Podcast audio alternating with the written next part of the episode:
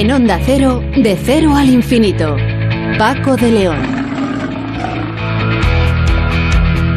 Señoras y señores, muy buenas madrugadas y bienvenidos a esta cita semanal aquí en Onda Cero, de cero al infinito. Una semana esta en la que sin duda la noticia científica nos ha llegado desde Lausana, donde un sistema desarrollado por neurocientíficos suizos, ha permitido a tres hombres con una lesión medular completa ponerse en pie a las pocas horas de ser intervenidos y dar sus primeros pasos en tan solo unos días. Tras algunos meses de entrenamiento, incluso son capaces de nadar, montar en bici o hacer piragüismo. El neurocientífico Gregory Curtain de la Escuela Politécnica Federal de Lausana lleva años investigando para lograr que personas con la médula espinal dañada vuelvan a andar.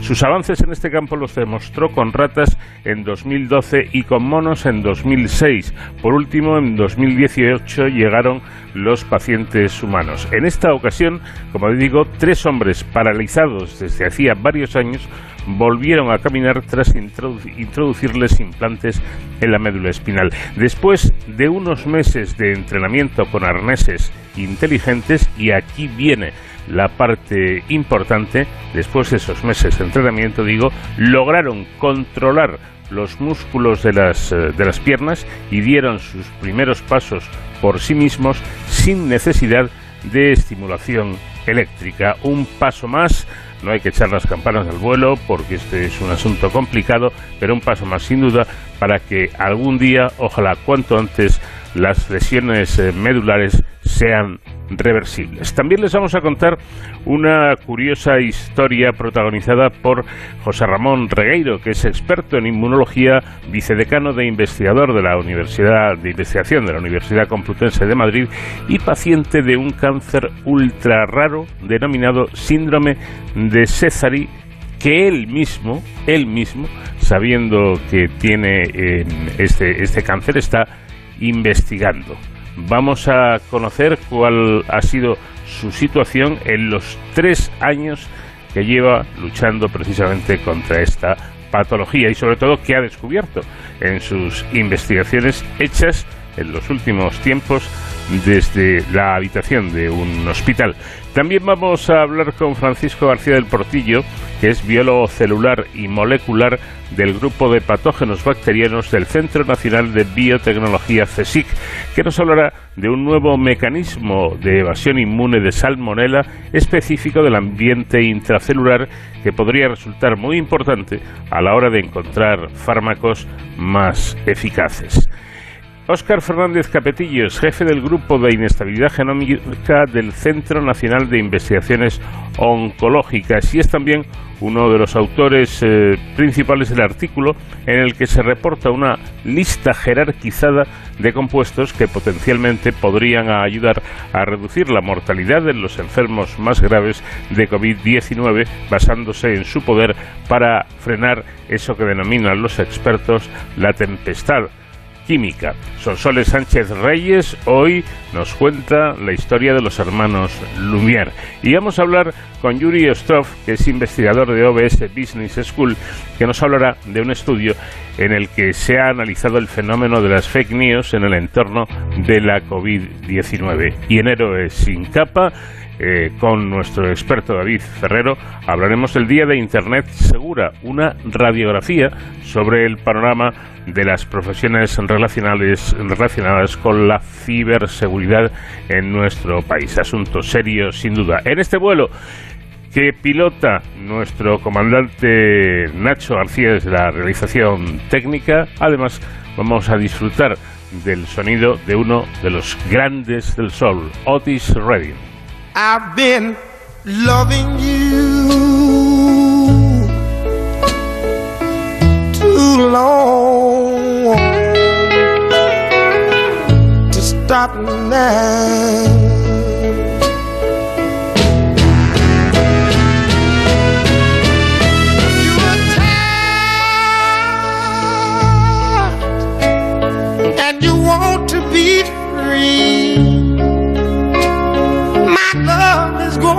longer as you become a habit to me. Ooh, I'm loving you too long. I don't want to stop now. Oh. With you, my life. no one more. I can't stop laughing.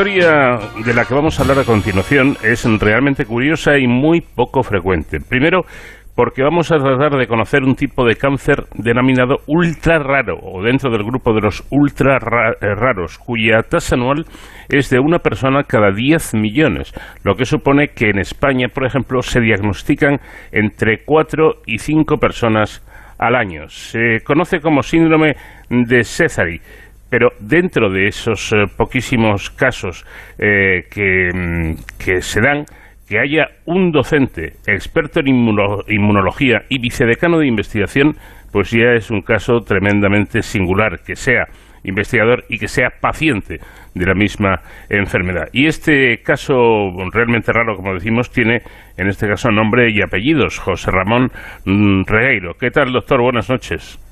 Hola, buenas noches, Paco. Bueno, no, no me extraña, eh, doctor, que, usted mismo con, con, cierto tono de humor haya dicho que es eh, un poco el colmo de un inmunólogo de linfocitos T tener un tumor en ellos, ¿no? Bueno, el cáncer se reparte por azar entre toda la población, así que bueno, es cuestión de, de, sí, de, de, mala suerte que te toque uno determinado y en mi caso es realmente una coincidencia poco frecuente que coincida que el tumor sea de linfocitos T y yo sea un experto en linfocitos T, pero en fin, estas cosas pasan, es bueno como la lotería, ¿no? es difícil que te toque, pero te puede tocar, efectivamente. Bueno, lo, que ocurre además con, con, este cáncer, eh, que es que además de ser raro, no se trata solo de, estamos hablando de linfocitos T, de un linfoma, sino que además al viajar por la sangre estos linfocitos es también una leucemia, sería un doble cáncer, ¿no? Bueno, eh, digamos que la manera de clasificar los cánceres es eh, los, sólidos, es decir, los que están en, en órganos, y por eso los linfomas son cánceres sólidos, porque afectan a los, a los ganglios linfáticos, y entonces eso es un órgano sólido, eh, mientras que las leucemias son cánceres que viajan por la sangre pero realmente la célula que constituye este tumor es la misma, es el linfocito T, y el linfocito T está en la sangre y está en los ganglios linfáticos, y en el caso de esta enfermedad también tiene efectos en la piel, donde también hay linfocitos T, de manera que en realidad eh, es un tipo de cáncer que viene definido por la célula a la que afecta, que es el linfocito T y que está en los ganglios, en la sangre y en la piel. Precisamente, si, si no me equivoco, eh, en usted eh, se empezó a manifestar esta patología por una erupción en, la piel que provoca eh, bastante picor y que terminó extendiéndose por todo el cuerpo, ¿no? Sí, así es. Es típico de esta patología que de repente todo el cuerpo se ve invadido por linfocitos T que llegan a la piel y ahí generan una inflamación muy intensa con un picor extraordinario y con una descamación también muy importante, de manera que te sientas en una silla y cuando te levantas a tu alrededor hay un montón de escamas de piel debido a la inflamación. Esto normalmente ocurre en pequeñas zonas de la piel, por ejemplo, todos sabemos que si tomamos el sol demasiado se puede desescamar la piel en la zona donde ha dado el sol, pero imaginemos esto en todo el cuerpo, pues esto es un poco lo que pasa, porque ya no es una reacción a una eh, agresión a la piel, como ocurre, eh, como digo, en zonas pequeñas de la piel en otras condiciones, sino que se trata de un tumor. Entonces la célula está por todo el cuerpo haciendo una cosa que normalmente no haría, pero que eh, debido a la transformación tumoral, pues la, la hace en todos los puntos de, del cuerpo donde los linfocitos pueden infiltrar. O sea, por lo que usted me está describiendo, yo me imagino una especie de, de psoriasis, ¿no? Esa, esa descamación de, de la piel que además provoca un gran picor. Efectivamente, parecido a la psoriasis, lo que pasa es que la psoriasis también es relativamente localizada. Esto es completa toda la piel entera, roja y descamando, desescamando. Ya. Bueno, y empiezan lógicamente a, a, buscar tratamientos, pero buscaban donde, donde no era, hasta que, si no me equivoco, un médico, un compañero suyo, decide, se da cuenta de que seguramente, como digo, están buscando donde no es, y decide buscar en la sangre, y le da el diagnóstico. ¿Le sonaba a usted, que es un experto en linfocitos C, eh, ¿le sonaba a usted de algo este síndrome? Para nada. Primera noticia el día que me dieron el diagnóstico. No tenía ni idea. Vamos, es una enfermedad tan rara que es difícil recordarla o estudiarla. Es eh, muy extraño que te entre un paciente en una consulta de dermatología y tenga esa enfermedad porque la incidencia es tan baja que realmente es muy improbable, de manera que no le suena ni a los propios dermatólogos. O sea que es muy fácil que se te pase un cesari hasta el momento en el que te pone el cuerpo rojo, mientras sea una especie de dermatitis, como me pasaba a mí, así en ciertas zonas, pues es difícil realmente de pillarla. Así que sí, para mí fue una sorpresa, claro. Desde luego, no me extraña, porque se dan, como decíamos al comienzo, muy, muy pocos casos de, de esta patología. Bueno, y, y, y, a partir de ahí, una vez que es diagnosticado, eh, ¿cómo empieza? ¿Qué decide usted de hacer? Bueno, eh, me pongo en manos del dermatólogo, de Pablo Ortiz, del Hospital 12 de Octubre, y me aplica pues las terapias que en este momento se utilizan para esta enfermedad, que son, bueno, como todas las enfermedades que tienen dificultades de tratamiento, como esta, como es esta, pues entonces hay varias líneas de tratamiento. Entonces, primera línea, segunda línea, tercera línea. Básicamente se empieza con quimioterapia, después se hace eh, si va fallando o simultáneamente a veces un tratamiento que consiste en extraer la sangre del cuerpo eh, mediante aféresis en una máquina que aísla los linfocitos y los irradia para matar a los que proliferan, que son los tumorales, y luego te devuelven el resto de la sangre. Y, y luego también pues eh, citocinas, por ejemplo, es decir, factores eh, solubles que modifican y matan a las células tumorales y respetan a las normales, y posteriormente un anticuerpo monoclonal que, que es una, una especie de bala mágica que se pega a las células tumorales y respeta a casi todas las demás eh, que no son tumorales y por todo eso he ido pasando hasta que se han acabado las líneas y ya solo quedaba el trasplante de médula que es lo último a lo que me he sometido, esto fue hace como un año y pico, y bueno, pues por ahora estoy vivo y aparentemente el tumor ha desaparecido. Esta parte la hice en el Hospital Gregorio Marañón con los hematólogos de allí, José Luis Díez, eh, eh, la doctora Juan y Guillén Oarbe Ascoa, que ha sido el hematólogo con el que más relación he tenido y la verdad es que han hecho, yo creo, un gran trabajo, aunque todavía tengo muchos, eh, digamos, efectos adversos debido al trasplante, porque el trasplante mismo tiene su, su miga, vaya. Y entonces llega un momento en que usted mismo, como, como investigador, decide enfermedad, eh, investigar, perdón, su propia enfermedad. Eh, ¿Cuánto tiempo lleva en ello y qué es lo que ha descubierto de este raro cáncer?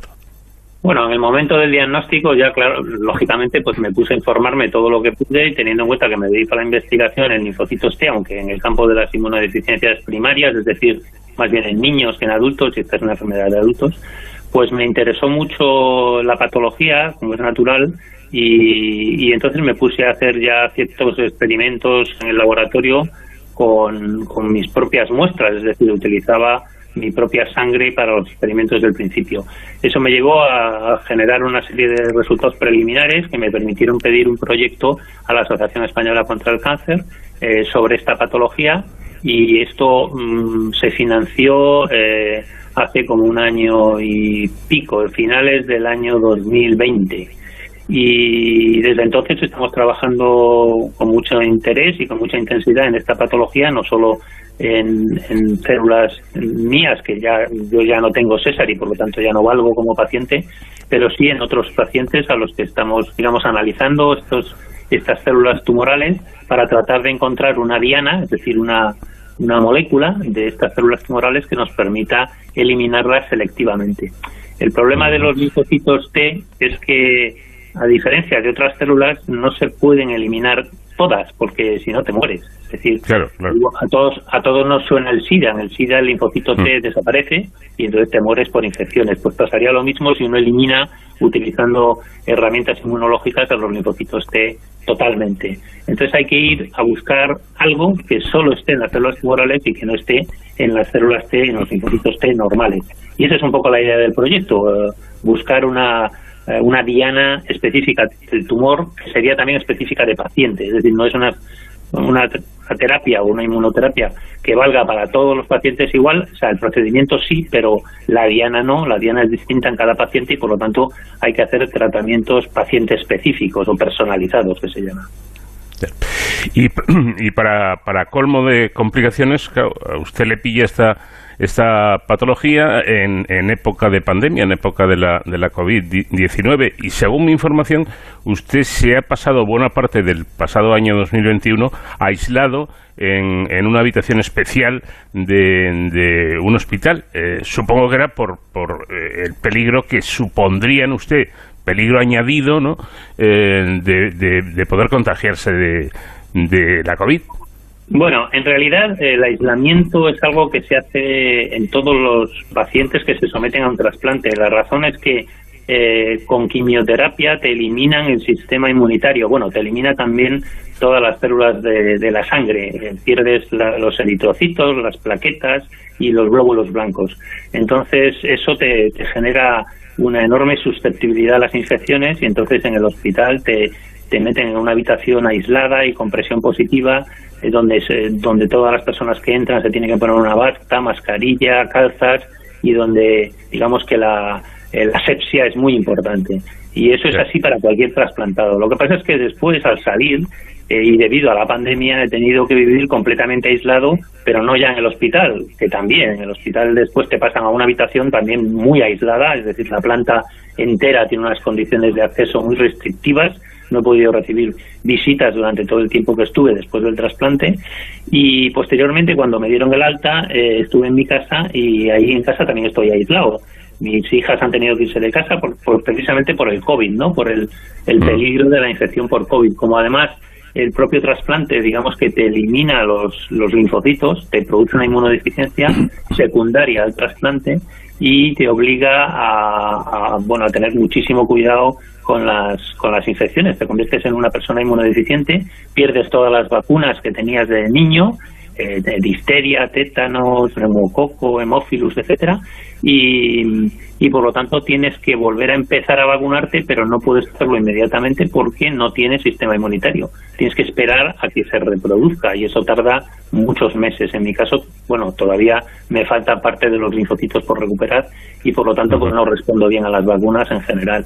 Así que sí, el aislamiento se ha producido por dos razones. Una, el propio trasplante, que es un aislamiento de corto de corta duración en el hospital, en unas habitaciones especiales primero, con presión positiva y después en unas habitaciones más normales, pero también aislado y sin visitas de ningún tipo. Y después, debido al COVID, con, por esa razón, por la razón de la pandemia, un aislamiento, un autoaislamiento en el domicilio. Hmm. Bueno, según parece, la tasa media de supervivencia de esta enfermedad, de este cáncer, es de, cuatro años. Y usted ha dicho con cierta frialdad que según sus cálculos teóricos sobre el papel acaba de empezar su último año de vida. Eh, también acaba de decir que el cáncer eh, o el tumor ha desaparecido en su caso. Esto significa que parece que ha tenido suerte y que afortunadamente, y de lo cual nos alegramos mucho, eh, no se va a cumplir ese, ese cálculo de, de cuatro años?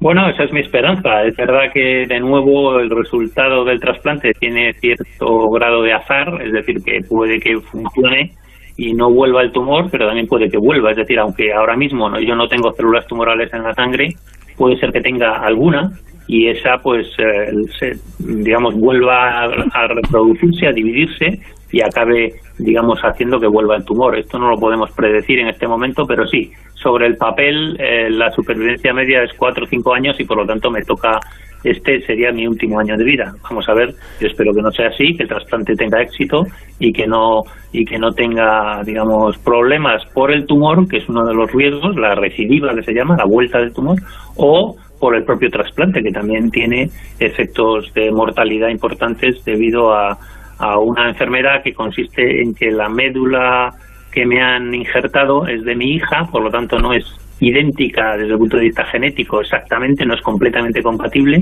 y entonces eso produce también ciertas patologías eh, que, que, también tienen su riesgo, claro, y de hecho yo he pasado eh, lo que se llama enfermedad injerto contra huésped que, que me, me, devolvió al hospital durante varios meses con bastante riesgo de, muerte, vaya. Bueno, pues esperemos que efectivamente esa recidiva no se, no se produzca y que todo se quede eh, en, en, eso, ¿no? Y que pueda seguir usted investigando, pero eh, precisamente quería preguntarle si lo de investigar algo que tú mismo padeces cambia algo la, la investigación.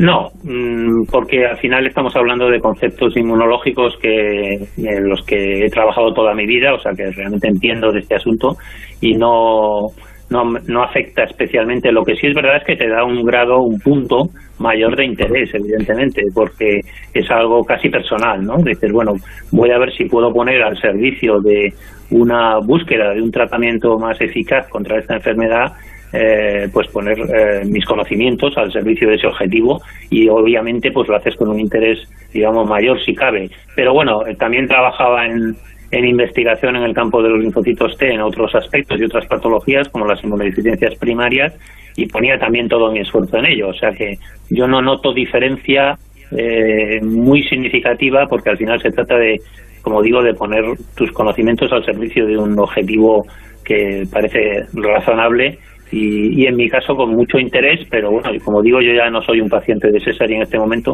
por lo tanto para mí tendría menos utilidad, pero eso no quiere decir que, que si vuelve la patología, de repente no, no recupere esa relevancia, para mí también, claro. Eh, por cierto, hablábamos de los raros que son estos, estos cánceres. Eh, usted contaba que, no tenía ni idea de la existencia de esta enfermedad, que los dermatólogos en muchos casos tampoco la conocen. Esto me lleva a preguntarle si están suficientemente visibilizados. Parece que no, estos tipos de, de cáncer tan poco frecuente. No, de hecho, justo hace unos días ha tenido lugar en el Día del Cáncer y digamos que han hecho hincapié en los cánceres raros, porque aunque cada uno de ellos por separado, por ejemplo los sarcomas, eh, son infrecuentes, cuando los pones todos juntos se convierten en unas enfermedades muy frecuentes, eh, globalmente considerado. Lo que pasa es que cada uno es infrecuente y eso hace que sea muy difícil hacer ensayos clínicos o incluso estudiarlos porque están dispersos por el mundo y entonces es difícil juntarlos para poder tener una población sobre la que trabajar. Esto pasaba también en otro campo en el que yo he trabajado, que es el de las inmunodeficiencias primarias. En este caso son lesiones genéticas que afectan al funcionamiento de la inmunidad y por lo tanto se revelan primero en niños, ¿no? recién nacidos o en niños de, corta edad y también son extremadamente raras estas patologías, las inmunodeficiencias congénitas o primarias. Pero claro, eh, juntas constituyen una, digamos, una patología globalmente considerada de alta incidencia. Lo que pasa es que cada una en particular requiere un abordaje diferente. Y esto pasa también en los tumores raros. Cada tumor es diferente, por lo tanto requiere un abordaje diferente, la terapia tiene que ser diferente, y esto es lo que lo complica. Eh, así que sí, son, eh, digamos que es una, una peculiaridad que tienen las enfermedades raras y más todavía las ultra raras, que son todavía más infrecuentes. Bueno, a, su actividad laboral, porque usted no ha parado de trabajar en todo este tiempo, se une eh, algo de lo que usted ya daba una pincelada, el proyecto que lidera, financiado por la Asociación Española contra el Cáncer, Nueva Inmunoterapia para el Síndrome de César, un cáncer sanguíneo ultra raro. Así, en, en, grande, a grandes rasgos, ¿en qué consiste el proyecto? Bueno, eh, es un la idea es la siguiente. Vamos a ver, eh, tengo que explicar un poquitín cómo funciona el sistema inmunitario primero para que se pueda entender. Eh, el sistema inmunitario sirve para defendernos de las infecciones y las infecciones son muy diversas. No tenemos más que ver las vacunas que nos ponemos para darnos cuenta que bichos hay infinitos y hemos aprendido, eh, digamos, duramente la, esta realidad cuando ha venido la pandemia con un bicho nuevo, ¿no? La, el virus del, del, del COVID, el SARS-CoV-2 era un virus que no conocíamos, eh, que nuestra inmunidad desconocía y por eso se ha infectado tantísima gente. Luego, poco a poco, los infectados que sobrevivían pues se quedaban inmunizados y luego con las vacunas pues hemos conseguido inmunizar sin riesgo a casi toda la población. Entonces, para poder abordar eh, la defensa frente a las infecciones, hace falta tener lo que se llaman receptores o proteínas que están en la superficie de los linfocitos y que sean específicas de cada patógeno, de cada bicho. Claro, para esto conseguirlo necesitamos eh, una, una enorme diversidad de, receptores, de proteínas. Cada uno de nosotros tiene casi infinitos receptores de estos de los que estoy hablando, eh, que son capaces de reconocer cualquier bicho en cualquier momento. Incluso si uno viaja al pasado, digamos una persona que se va a la Edad Media, está preparada con su, lo que se llama el repertorio, es decir, con el conjunto de, receptores que tienen sus diferentes linfocitos para responder a patógenos del pasado, también del futuro o incluso de otros planetas. Esto es así porque la diversidad de los receptores es infinita, es decir, que tenemos infinitos receptores. Por eso todo el mundo ha podido responder al COVID, porque tenía receptores frente al COVID. Claro, es muy difícil dar, entender, pero es así que estamos preparados para patógenos que todavía no existen, puesto que estamos preparados o estábamos preparados para el COVID, ¿no? Para eh, la respuesta al SARS-CoV-2. Pues bien, estos receptores se distribuyen en cada linfocito de manera clonal. Esto quiere decir que cada célula tiene un receptor distinto. Si ahora pensamos en que una de esas células se convierte en un tumor, entonces esa célula tendrá ese receptor único e irrepetible que llevaba en el momento de la transformación. Y por lo tanto, ningún otro linfocito comparte ese receptor. Así que uno puede utilizar ese receptor como diana de una inmunoterapia. Entonces, ¿qué intentamos nosotros? Lo mismo que hacemos contra el COVID. Contra el COVID hacemos anticuerpos y linfocitos T, lo que se llama la respuesta celular. Pues ahora imaginemos que intentamos llevar la respuesta inmunitaria contra las células tumorales, pero no contra cualquier cosa de la célula tumoral, sino contra ese receptor único y repetible que tiene la célula tumoral de Sézary. Por lo tanto, anticuerpos contra el receptor y linfocitos T contra el receptor. Básicamente esta es la idea del proyecto eh, y bueno, pues los resultados que tenemos hasta ahora tienen buena pinta y esperamos que convertirlo en herramientas que se puedan convertir a su vez en, terapias. Bueno, pues ya tiene usted para entretenerse, porque este trabajo, aparte de muy interesante, pues eh, parece que debe llevar eh, bastante esfuerzo y sin decaer en el, ánimo de seguir investigando. Pues doctor José Ramón Regueiro, inmunólogo y vicedecano de investigación en la Complutense, eh, ha sido un placer charlar con usted. Simplemente desearle que, que esa lotería le toque, efectivamente tenga usted buena suerte y que continúe por muchos años más eh, realizando su trabajo, investigando. Gracias por habernos atendido. Muchísimas gracias, Paco, a vosotros por darle visibilidad a esta y otras enfermedades raras que tanto lo necesitan. I've got dreams, dreams to remember. Vamos de cero al infinito en onda cero. I've got dreams, dreams to remember. Honey, I saw you there last night. Another man's arms holding you tight. Nobody knows what I feel inside. All I know, I walked away and cried. I've got dreams, dreams to remember. Listen to me. I've got dreams, rough dreams, dreams to remember.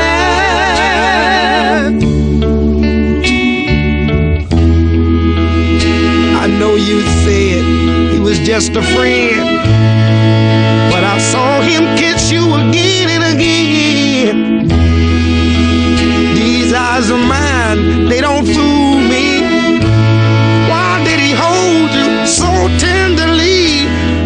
I've got dreams, to remember. Listen, honey. I've got dreams, rough dreams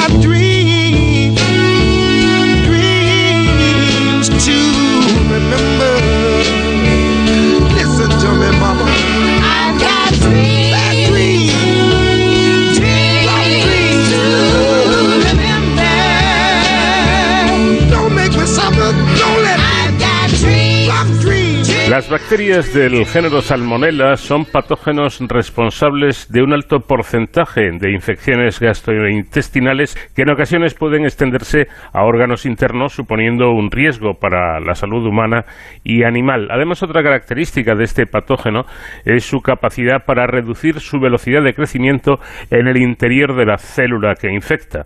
El sistema inmune reconoce estructuras ajenas al propio organismo, siendo una de ellas el peptidoglicano, componente principal de la pared, celular bacteriana, existiendo receptores de reconocimiento tanto en fluidos extracelulares como en el interior de las células. No obstante, no se conoce cómo ocurre ese reconocimiento eh, intracelular, dado la, la escasa información sobre la estructura del peptidoglicano cuando la bacteria se encuentra en el interior de la, de la célula. En este sentido, un nuevo trabajo coliderado por investigadores del Consejo Superior de Investigaciones Científicas aporta una visión nueva que puede resultar muy interesante. Doctor Francisco García del Portillo, biólogo celular y molecular de patógenos bacterianos del Centro Nacional de, Bacter- de Biotecnología. ¿Qué tal? Muy buenas noches. Hola, buenas noches.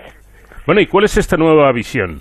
Bueno, esta nueva visión básicamente lo que nos está diciendo es que eh, tenemos que mirar un poquito a lo que hace el patógeno en el interior de las células. Está fabricando estructuras que nosotros no sabíamos que podían existir y eso ha sido posible gracias al aislamiento de ese material, de esa bacteria cuando se encuentra precisamente en el interior de las células. Esto supone un alto reto técnico eh, porque necesitamos infectar una cantidad elevada de células pero al final pues hemos podido tener éxito en este en esta ocasión y poder determinar nuevas estructuras que repito a menos que vayamos a ese material obtenido del ambiente intracelular nunca vamos a poder eh, predecir de que podían existir Bueno, si, si no me equivoco, de hecho lo comentamos al, al comienzo, el peptidoglicano es el principal componente de la pared celular bacteriana, pero ¿cuál es exactamente su función en las eh, interacciones huésped-microorganismo? Bueno, eh, digamos el peptidoglicano te- tendría que aclarar que es una estructura que no está presente exclusivamente en bacterias patógenas. Las bacterias que nosotros, eh, que están con nosotros en nuestro intestino, en la piel, en nuestra microbiota, también tienen peptidoglicano. Entonces, una de las, de hecho, es una de las líneas de investigación más importantes que llevan muchos grupos, es llegar a entender que ve nuestro sistema de inmune de defensa diferente en el peptidoglicano de las bacterias que son dañinas a nosotros de aquellas que son beneficiosas. Entonces, digamos que ahí es donde está el, punto clave, ¿no? Llegar a determinar qué estructuras podemos ver que se aparecen de forma diferencial en el peptidoglicano de un grupo de bacterias con respecto a otras. El peptidoglicano es esencial, es digamos como una malla que eh, em, permite a las bacterias mantener su integridad porque hay un cambio de presión muy fuerte, tienen mucho material en su interior y hay una presión interna muy fuerte, que es una presión que se llama de turgor. Si no estuviera el peptidoglicano, todas las bacterias estallarían por esa diferencia de presión. Entonces es una coraza protectiva pero que nuestro sistema inmune ha aprendido a, detectar, ya digo, esas diferencias de estructura entre el petiolicano de bacterias buenas, digamos, con respecto a las bacterias dañinas. Eh, los resultados de este trabajo han sido posibles gracias a la aplicación de nuevas eh, metodologías. Me gustaría que nos hablara un poco de ellas. ¿Cuáles, cuáles han sido? Bueno, básicamente eh, la metodología consiste en aislar este material. El peptidolicano es un material muy eh, muy particular. Es una estructura macromolecular muy grande en tamaño molecular y que está unida covalentemente. Tiene una serie de enlaces que enlazan azúcares con péptidos y que em, una característica físico-química de la estructura es que es insoluble en detergentes. ¿Eso qué quiere decir? Quiere decir que nosotros si vamos a un cultivo que infectamos con bacterias y aplicamos una serie de detergentes, el único material que queda insoluble, digamos que queda eh, inalterado en presencia de, ese detergente es el peptidoglicano. Nosotros aplicamos detergentes al material de infección, aislamos por centrifugación ese peptidoglicano y después, digamos, lo partimos en pequeños trocitos, pequeños, eh, lo que llamamos muropéptidos, que serían las unidades del peptidoglicano, que luego vamos a separar por técnicas cromatográficas. Es decir, el peptidoglicano se llama pared y eh, si quiero poner o podría poner un símil, estamos hablando de una pared donde tiene ladrillos que esos ladrillos van a tener distinta forma. Van a estar acoplados esos ladrillos unos a otros y esa eh, estructura de cada uno de esos ladrillos es lo que nos interesa comprobar si existe algún ladrillo, digamos, de esa pared distinto en la bacteria patógena que la, que la beneficiosa. Pero básicamente es cromatografía, es llegar a obtener el peptidolicano hacerlo en fragmentos pequeños y esos fragmentos separarlo por una técnica de separación cromatográfica. Entonces vamos a ver, por primera vez y tras el análisis estructural del péptido glicano de salmonella, cuando se localiza en un compartimento intracelular, han comprobado que, dicho ambiente estimula cambios que no han sido detectados con anterioridad en otras localizaciones. Correcto. ¿Esto qué significa exactamente? Bueno, eso significa que la bacteria cuando está en el interior de las células está recibiendo señales que no percibe cuando está en el exterior. Entonces, un, digamos, un gran reto por nuestra parte es llegar a entender cuál es ese lenguaje cuando la bacteria está en el ambiente intracelular. Es muy fácil cuando uno las crece en el medio de laboratorio obtener peptidoglicano, pero obtenerla de cuando están eh, digamos, hablando desde el interior con la célula que ha infectado, lo desconocíamos. La sorpresa de este estudio fue encontrar lo que yo me refería antes como un ladrillo muy particular que no encontrábamos nunca o que ha aparecido por primera vez en la estructura del peptidoglicano. Consecuencias en cuanto al por qué, por qué la bacteria fabrica esta estructura tan peculiar, es porque nos hemos dado cuenta de que fabricando eso lo que hace es interferir en la señalización de respuesta. Em, voy a poner un ejemplo. Las células que tienen una infección de bacteria en su interior es una situación anormal y la bacteria mm. tiene una serie de receptores que van a encontrarse con esas moléculas de peptidoglicano. Si hay un reconocimiento de peptidoglicano en el interior de la célula, es una señal de alarma. Algún problema existe porque no debería de haber peptidoglicano en el interior de nuestras células. Lo que hemos comprobado es que el ladrillo este particular que hace salmonella cuando está en el interior, lo que hace es interferir con esa señal de alarma. Es decir, la bacteria infectada eh, perdón, la célula infectada tiene salmonela en su interior, pero no está diciendo a sus células vecinas ni a las células de defensa que la tiene en su interior. No sé si queda claro. Es una situación de enmascaramiento, digamos. Se ha escondido ahí y ha sabido cómo engañar a la célula para decir no, no avises a tus vecinas de que estoy aquí. Eso sería. ¿Mm? Además han confirmado que algunas modificaciones en la estructura de este peptidoglicano, como por ejemplo un cambio del aminoácido de alanina por un aminoalcohol, reduce la activación de la, de la respuesta proinflamatoria y esto supone eh, se pone de relieve, mejor dicho, eh, eh, la importancia del hallazgo, ¿no? ¿Es así? Es así, es así, efectivamente. Lo que hemos, lo que hemos comprobado es que ese, aminoácido es una D-alanina, lo que está, lo que está cambiando no es toda la estructura del peptidoglicano, digamos que mm, si hemos encontrado una pared que tiene mil ladrillos, de esos mil ladrillos, diez los encontramos ahora distintos y ese cambio es ese que está mencionando de D-alanina por alaninol. ¿Qué supone eso? Que existe, debe de existir alguna herramienta por parte del patógeno que está incorporando ese analinol y, y utilizando para cambiar la de alanina. Ese material luego va a salir fuera de la bacteria y es lo que al llegar a esos receptores a los que yo me refería antes, los está de alguna forma es el modelo que manejamos, los está de alguna forma intoxicando, es decir, puede llegar a actuar como un, posible inhibidor de esos receptores y de ahí sería el fundamento de ese mecanismo de bloqueo de la señal de alarma. Es decir, la hipótesis que manejamos es que la araninol en sí, y es, hay datos en la publicación que lo demuestran, podría interferir en el mecanismo de activación inmune desde el interior ese alarinol que es, es inusual, ¿no? Es inusual, es un aminoalcohol. Eh, realmente el peptidolicano tiene normalmente aminoácidos, es decir, un grupo carboxilo y un grupo amino, y aquí estamos hablando pues de un grupo amino y un grupo alcohol en lugar del grupo ácido, el grupo carboxilo. Es inusual. Eh, hay un ejemplo en una bacteria patógena que es una Mycobacterium, pero es un L-alaninol. La, el, cómo se pliega, el cómo se conforman el espacio los aminoácidos, tienen estos isómeros L y D. En el caso que nosotros lo que hemos encontrado probablemente sería un isómero D. Y el único caso descrito de alaninol en una estructura de pared es en el caso de ese micobacterium y en ese caso era el isómero L y además no estaba en el peptidolicano, sino en otro tipo de polímero en la envuelta del micobacterium. Es decir, podemos afirmar que es la primera vez que en el peptidolicano eh, se encuentra este aminoalcohol, en el caso de nuestro trabajo. Bueno, dicen ustedes que este estudio abre nuevas vías de erradicación selectiva de la infección intracelular, eh, proponiendo la inhibición de la formación de este ya famoso alaninol como una novedosa vía de actuación sobre las infecciones que causa la salmonela. Claro, claro.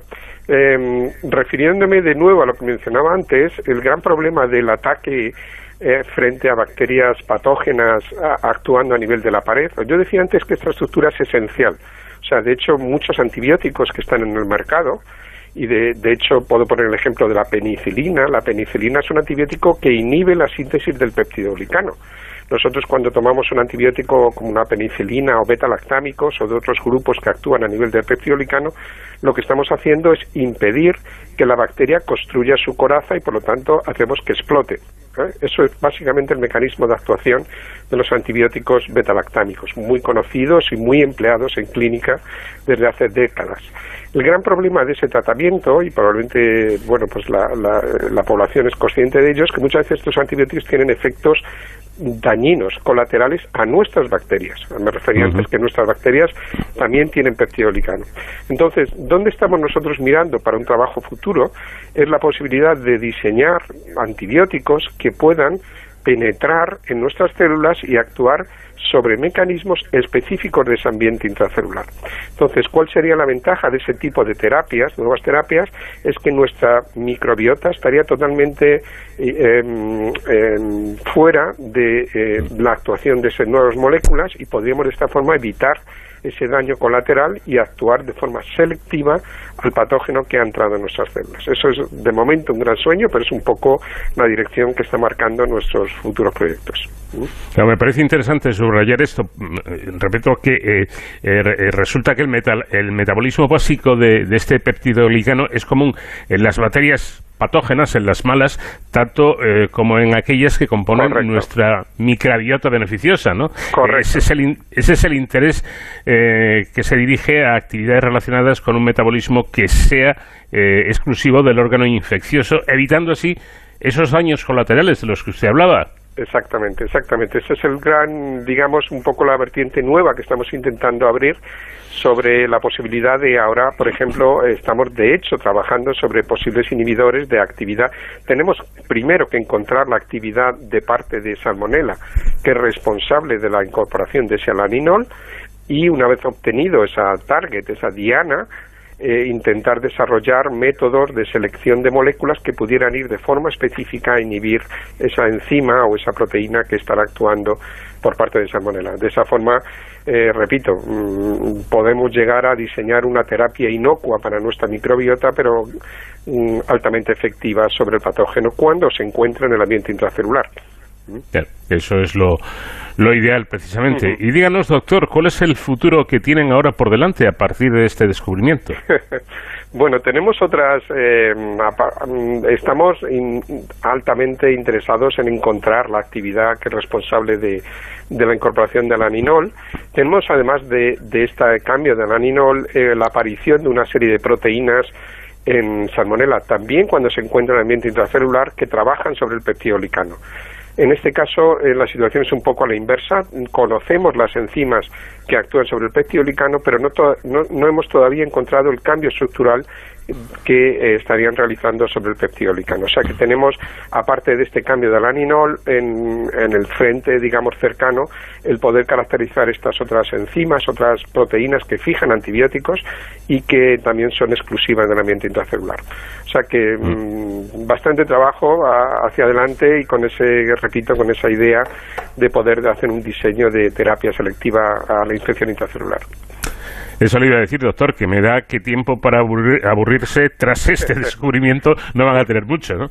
Eh, yo creo que sí, no, no, tenemos muchísimo trabajo, hay mucho interés también, eh, estamos intentando contactar con empresas a ver si alguna de ellas pudiéramos hacer trabajo de colaboración, hemos hecho algunos intentos, bueno, de momento de hacer eh, ensayos de inhibición con colecciones de compuestos de inhibidores que están también en el mercado y que se manejan en muchas situaciones de screening, de búsqueda de nuevas moléculas, porque realmente estamos sobre, sobre moléculas del patógeno que tenemos que inhibir y tenemos que inhibirlo con algo pues algo que tiene que ser novedoso. Si vamos a un beta-lactámico, probablemente podríamos actuar sobre ellos, pero tendríamos de nuevo ese daño colateral, con lo cual estamos buscando en, situaciones de, de moléculas eh, que se hayan aislado de cualquier ambiente eh, con la esperanza de poder encontrar algo que realmente nos muestre esa selectividad que buscamos. Pues doctor Francisco García del Portillo, biólogo celular y molecular del Grupo de Patógenos Bacterianos del Centro Nacional de Biotecnología CSIC, enhorabuena lo primero por este descubrimiento, por este trabajo y muchísimas gracias por habernos atendido. Nada, ha sido todo un placer. Todo un placer. Muchas gracias.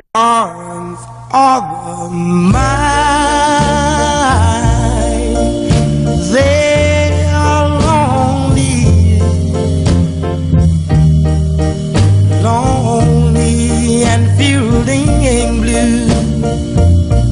These arms of mine, they are yearning, yearning from wanting you. And if you would let them,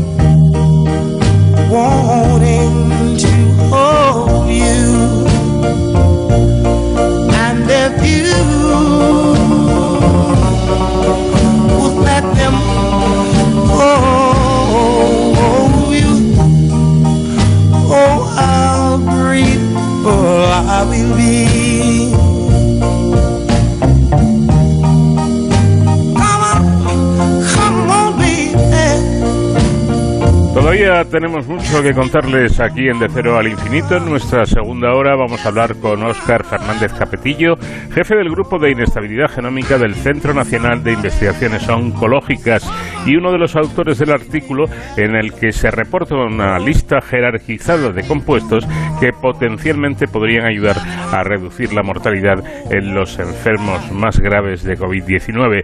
Con Sonsoles Sánchez Reyes vamos a recordar hoy la historia de los hermanos Lumière. Yuri Ostrov es investigador de OBS Business School y nos habla de un estudio eh, que él ha dirigido en el que se analiza el fenómeno de las fake news o noticias falsas en el entorno de la pandemia. Y en Héroes sin capa, nuestra sección dedicada a la seguridad y emergencias, hoy David Ferrero nos hablará del Día de Internet Segura, una radiografía sobre el panorama de los eh, profesionales relacionados con la ciberseguridad y en España y con la música de Oti Redding llegamos a los servicios informativos de Onda Cero.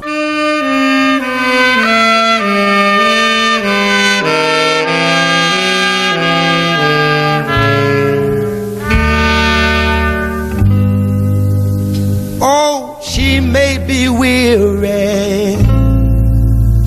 Them young girls, they do get weary wearing that same old shaggy dress, yeah, yeah. But when she gets weary, try a little tenderness, yeah, yeah. Oh. Mm. You know she's waiting just anticipating for things that you'll never, never, never, never possess. Yeah, yeah. But while she's there waiting, and without them, try a little tenderness. That's all you gotta do.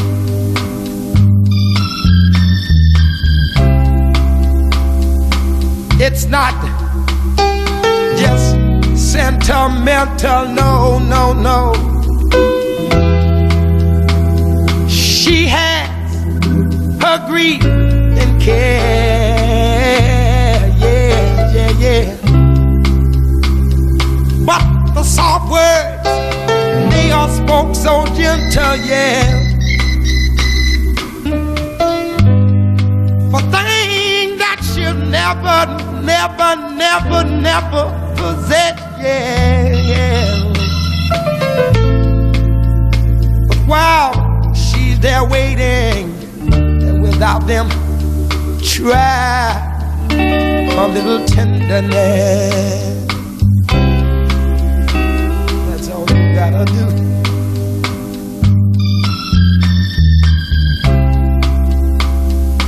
It's not sentimental, no, no, no. She has her grief.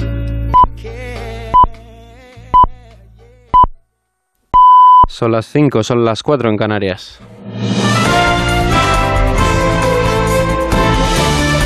Noticias en Onda Cero. Buenas noches. La sexta ola de la pandemia continúa su descenso, aunque lo más preocupante ahora es el número de fallecidos. Según el último recuento, han perdido la vida 389 personas, una cifra más elevada a la del mismo día de la semana anterior, cuando se notificaban 195. El resto de indicadores continúa continúan a la baja. La incidencia acumulada a 14 días, por ejemplo, desciende más de 100 puntos. La mejora de los datos provoca que algunas comunidades autónomas hayan eliminado o vayan a hacerlo las restricciones, aunque algunas como Murcia todavía no se atreven a hacerlo. La situación de nuestro país la tiene nuestra compañera Belén Gómez del Pino. Murcia es la región que de momento mantiene más limitaciones porque Navarra ha anunciado que las levantará el martes y País Vasco hará lo propio el lunes. Es la hora, dice el Endacari Urcuyu, de la responsabilidad personal. Una etapa sin restricciones normativas y con medidas generales de prevención y autorresponsabilidad individual y colectiva. Entre las novedades de la próxima semana, de nuevo protagonistas los colegios. La ponencia de alertas estudiará la desaparición de las cuarentenas en las aulas. La propuesta tiene ya el apoyo de Cataluña. Su consejero de Sanidad, José María Argimón, incluso le pone fecha. Siempre de acuerdo con educación, pero lo razonable sería la semana del 21 y siempre es mejor el lunes que no el martes. En todo el país solo hay un colegio cerrado por COVID y permanecen aislados 165.000 alumnos y 15.000 profesores. En Crónica Política, los ciudadanos de Castilla y León se encuentran ya en jornada de reflexión antes de acudir mañana domingo a las urnas. Durante el viernes, las diferentes formaciones políticas pusieron el broche final a la campaña para tratar de convencer a los indecisos. Todos los partidos eligieron Valladolid para cerrar la campaña y también todos los partidos recibieron el apoyo de sus líderes nacionales. Es el caso, por ejemplo, del presidente del gobierno que apoyaba al candidato socialista Luis Tudanca. Pedro Sánchez ha querido dejar claro que ni España ni Castilla y León se merecen al partido de Casado y Mañueco frente a la buena política que a su juicio representan los socialistas. Por otra parte, Sánchez pide concentrar el voto en su partido para frenar la coalición PP-Vox y evitar que se repita la historia de 2019, cuando el Partido Socialista fue la formación más votada, aunque no lograron formar gobierno. ¿Os imagináis a partir del 13 de febrero una Valladolid con un alcalde socialista, una España con un presidente socialista y una Castilla y León con un presidente socialista? Pues con vuestro voto el próximo 13 de febrero, ese deseo se va a cumplir en realidad. A por ello. En el acto del Partido Popular, su líder Pablo Casado ha coincidido con la presidenta de la Comunidad de Madrid, Isabel Díaz Ayuso. La presidenta madrileña ha sido recibida con una fuerte ovación y gritos de presidenta. Ayuso ha pedido el voto para lo que denomina la Casa Común del centro derecha en España. Animaba además a gobernar en favor de la libertad y la democracia y daba cinco motivos para hacerlo. Pido el voto para Alfonso Fernández Mañueco por cinco razones. Cinco motivos para votar al Partido Popular. Castilla y León, la Constitución, las instituciones, España y una pregunta que hemos de hacernos cada día, pero muy especialmente este domingo. ¿Cómo quiero vivir? Este domingo elige socialismo o libertad. Muchas gracias. En otro orden de asuntos, les contamos que los letrados del Congreso concluyen que el voto del diputado popular Alberto Casero en favor de la reforma laboral fue válido y descartan así que hubiera fallo informático. El portavoz nacional del Partido Popular, José Luis Martínez Almeida, ha, anunciado que su partido ha presentado dos recursos de amparo al Tribunal Constitucional, a pesar, dice, de respetar la decisión de los letrados.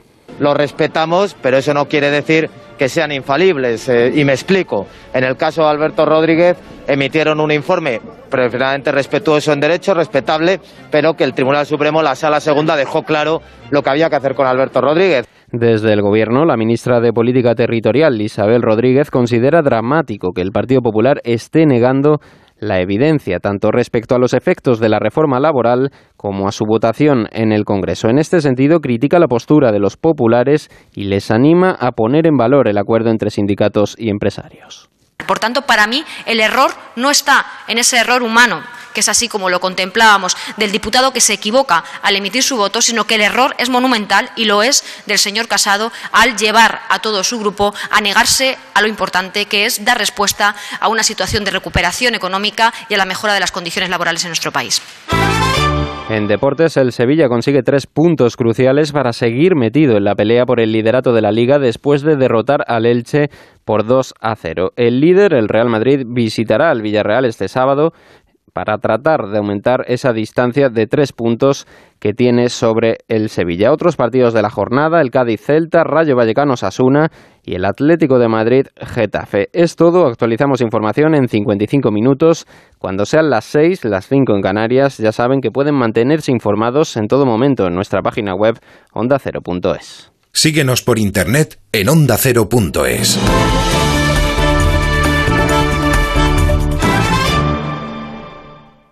Si tienes mascotas, consulta a Carlos Rodríguez. La alimentación tiene una gran parte de educación. Lo que ocurre es que vino por unos meses un peludo que es pastor alemán. Lo que le hace al veterinario es pensar en todo, todo para el cuidado de nuestros peludos. Mi gato Newman se deja llevar a pasear. Tengo un labrador de 14 años. Está cojo y no le Mi puedo perra dar. se come la mitad de. Como el perro y el gato. Sábados a las 3 de la tarde, domingos a las 2 y media y siempre que quieras en la app y en la web de Onda Cero. Patrocinado por Menforsan, los especialistas en cuidados, higiene y cosmética natural para las mascotas. Te mereces esta radio. Onda Cero, tu radio.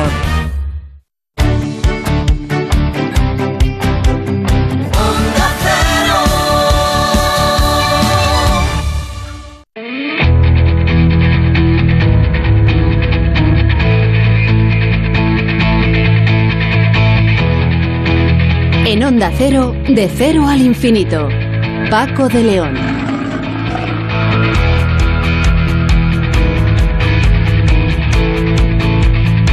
Segunda hora de este programa diferente para gente curiosa que es de cero al infinito. Tenemos todavía mucho que contarles, pero antes empecemos con la música de nuestro invitado de esta semana, Otis Redding.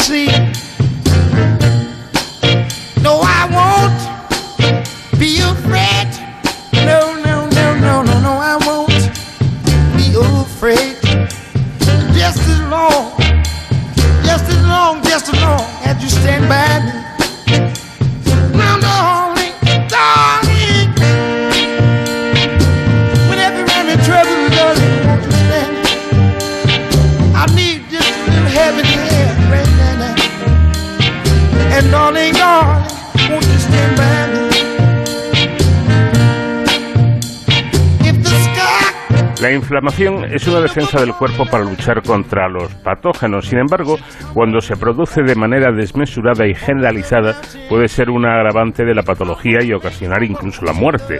Una de las formas en que se produce esta respuesta excesiva se conoce como tormenta de citoquinas, un proceso inflamatorio producido por estas proteínas, las citoquinas, que envían una señal al sistema inmunitario para que se active.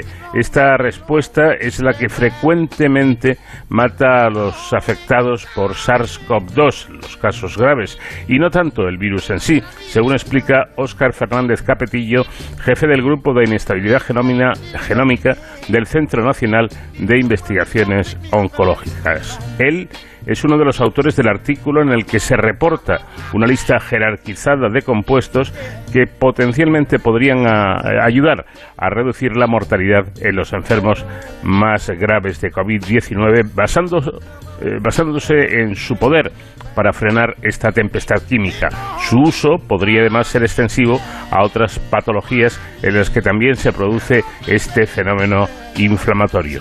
Óscar Fernández Capetillo, ¿qué tal? Buenas noches. Hola, ¿qué tal? Buenas noches. Bueno, dicen ustedes que aunque el fallo respiratorio asociado al síndrome, al síndrome de distrés respiratorio agudo o ARDS es la principal causa de mortalidad de la COVID, una acumulación de evidencias muestra que la letalidad en un subgrupo de, de pacientes graves ocurre debido a la aparición tardía de esa tormenta de citoquinas inflamatoria. Entonces, realmente esta inflamación de los pulmones provocada por este exceso de estas proteínas es lo que provoca el desenlace fatal, ¿no es así? Sí, eso no es algo que nosotros dijéramos. De hecho, es algo que nosotros que ya se conocía antes de nuestro trabajo. Algo que, que realmente los, los médicos en, en primera línea se dieron cuenta muy al principio de la pandemia. Eh, a pesar de que lo intuitivo es pensar que es el propio virus el que, el que te acaba matando, la realidad es que no es del todo así. Lo que, lo que pasa es que el virus es una infección respiratoria. Si no consigues controlarla, esto suele derivar a que hace daño en tus pulmones y, y deriva en una neumonía, muchas veces bilateral, que afecta a los dos pulmones. Y al final, los casos de fatalidad o los casos que llevan a la muerte, lo que suele pasar es que es nuestro propio sistema inmune quien tratando de combatir la enfermedad, como se ve incapaz de hacerlo, lo que hace es, digamos, sube la intensidad de su respuesta, intenta combatir la, la infección, no lo consigue, entonces se activa más, se activa más, se activa más, y al final las células de nuestro sistema inmune son asesinas, están diseñadas para matar, entonces es peligroso tener un sistema inmune muy activo, es lo que nos pasa en las alergias, ¿no? que somos nosotros mismos. Pues en estos pacientes es como si tuvieran una especie de shock anafiláctico, una gran alergia, ¿no? Es tu propio sistema inmune el que se pone a sobretrabajar y, y acaba con la vida del paciente eh, activando esta tormenta de citoquinas. Bueno, con la finalidad de encontrar antídotos, eh, los investigadores, ustedes utilizaron los estudios científicos incipientes que surgieron a partir de abril de 2020 y que identificaban los cambios de expresión de genes de las células del pulmón de los pacientes con SARS-CoV-2 que morían por esa eh, ya famosa tormenta de citoquinas. Y a partir de ese momento, ¿qué es lo que descubrieron? Sí, a ver, nuestra aproximación era fue con ordenadores, computacional. ¿Por qué? Eh, esto tiene una razón y es que esto es un trabajo que realmente se germinó eh, en lo peor del confinamiento, cuando estábamos en, en Madrid encerrados en casa, que únicamente se podía salir al supermercado, eh, pues en el laboratorio que trabajábamos en otra cosa, trabajábamos en oncología, habíamos puesto a punto un, un sistema informático para poder hacer predicciones sobre qué fármacos van a ser capaces de combatir alguna enfermedad. Entonces, cuando llegó la pandemia, pues como prácticamente todos nosotros, eh, pues una reacción de sorpresa y de, y, de asombro por todo lo que estaba pasando, sentimos la necesidad de intentar ayudar y decidimos explorar si podíamos utilizar esta herramienta que utilizábamos en oncología en el contexto de la COVID-19, sobre todo para intentar evitar la mortalidad. ¿Cómo funciona esta herramienta? Bueno, esta herramienta lo que hace es eh, uno puede eh, mirar en una enfermedad, la que sea, eh, por poner un nombre el propio COVID o otra, puede mirar qué cambios ocurren eh, dentro de las células, ¿vale? cada una de nuestras células expresa unos 20.000 genes aproximadamente, ¿vale? todas ellas. Entonces, cuando nos pasa algo, lo que sea, que nos calentamos, nos enfriamos o que nos, o que nos infectamos, la expresión de estos 20.000 genes cambia algunos van se expresan más y otros se expresan menos. Entonces, uno puede tener una especie de, de código de barras que dice cuál es la situación de una célula basándose en cómo se expresan todos los genes. Un código de barras con 20.000 rayas y entonces una enfermedad tendrá asociado un tipo de código de barras. Entonces, ¿tú qué es lo que puedes hacer computacionalmente? Bueno, pues puedes buscar fármacos que induzcan el código de barras complementario o inverso al que se ve en la enfermedad. Si lo pones de manera muy simple, imagínate que el COVID en un pulmón induce un código de barras que sea 1, eh, 2 y 3. Bueno, pues tú puedes buscar un fármaco que lo que haga sea menos 1, menos 2 y menos 3, y de tal manera combata eh, los cambios inducidos por la COVID. Y es lo que hicimos y, y así fuimos capaces de predecir pues eh, qué fármacos en teoría podrían ayudar a combatir la enfermedad. ¿Los glucocorticoides, por ejemplo? Correcto. Una de las primeras eh, fármacos que salen en la lista eran los glucocorticoides, lo que tenía todo el sentido del mundo. Los glucocorticoides es algo que, muchas veces solemos tomar de manera individual como antiinflamatorios y de hecho eh, ya se, para cuando sacamos el trabajo, ya se está utilizando en primera línea eh, para tratar a los pacientes de, de COVID. O sea que, mm. que, que de alguna manera esto reforzaba el análisis que habíamos hecho estaba bien, porque nos permitía identificar cosas que ya sabíamos eran de utilidad. Eh, evidentemente los glucocorticoides funcionan porque son un antiinflamatorio. Entonces, si la muerte ocurre porque tu sistema inmune se sobreactiva, pues aquellas drogas como los antiinflamatorios que lo que hacen es, digamos, frenar o ralentizar a nuestro sistema inmune, en teoría son de utilidad. Bueno, y en estas están ustedes cuando identifican y, validan posteriormente in vitro que los inhibidores de, una proteína eh, llamada MEC, comúnmente utilizados en tratamientos oncológicos, tenían un fuerte efecto antiinflamatorio, ¿no? Es correcto, sí. Eh, como te digo, en nuestro trabajo predecía correctamente algunos tratamientos que ya se estaban dando en los pacientes, pero luego cuando nos ponemos a mirar en el resto de las cosas que nosotros predecíamos, había alguna sorpresa. Una de las cuales eran estos inhibidores de MEC eh, que se conocen, los conocemos mucho porque porque se están desarrollando en oncología. Al fin y al cabo, yo trabajo en el Centro Nacional de Investigaciones Oncológicas y de esto nuestro laboratorio vecino, el grupo de Marino Barbacid, lleva años trabajando en nuestra ruta en la que está involucrada esta proteína llamada MEC, ¿no? Entonces la conocemos bien. Sin embargo, si bien estos inhibidores de MEC se conocían mucho en el contexto de, de la oncología porque tienen propiedades antitumorales, yo creo que se desconocía que además tienen un efecto antiinflamatorio muy potente. Y esto es lo que mm. nosotros predecíamos y de hecho después comprobamos experimentalmente eh, con experimentos en el laboratorio que efectivamente eran moléculas antiinflamatorias. Bueno, mm, moléculas antiinflamatorias que pueden eh, combatir eh, estos casos severos de, de, la, de la COVID, incluso me imagino que también otro tipo de, patologías, ¿no?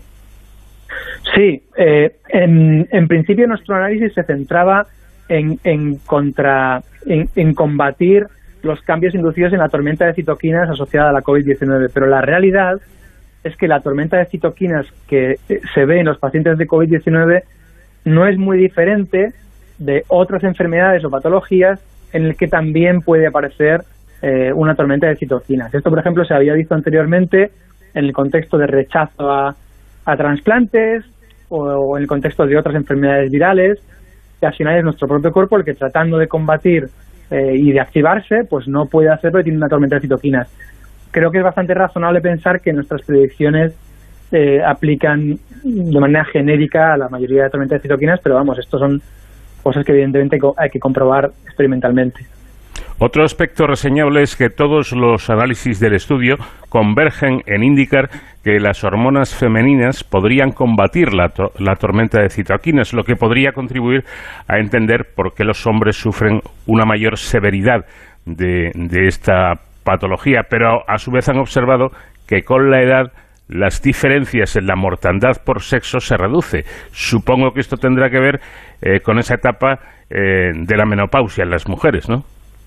Eso es así, sí. Eh, como te decía, una vez que nos ponemos a analizar eh, en detalle cuáles son las predicciones, una cosa que veíamos en, en todos nuestros análisis es que había una correlación inversa entre la severidad del COVID-19 y, y todo aquello que tenía que ver con las hormonas femeninas, ¿no?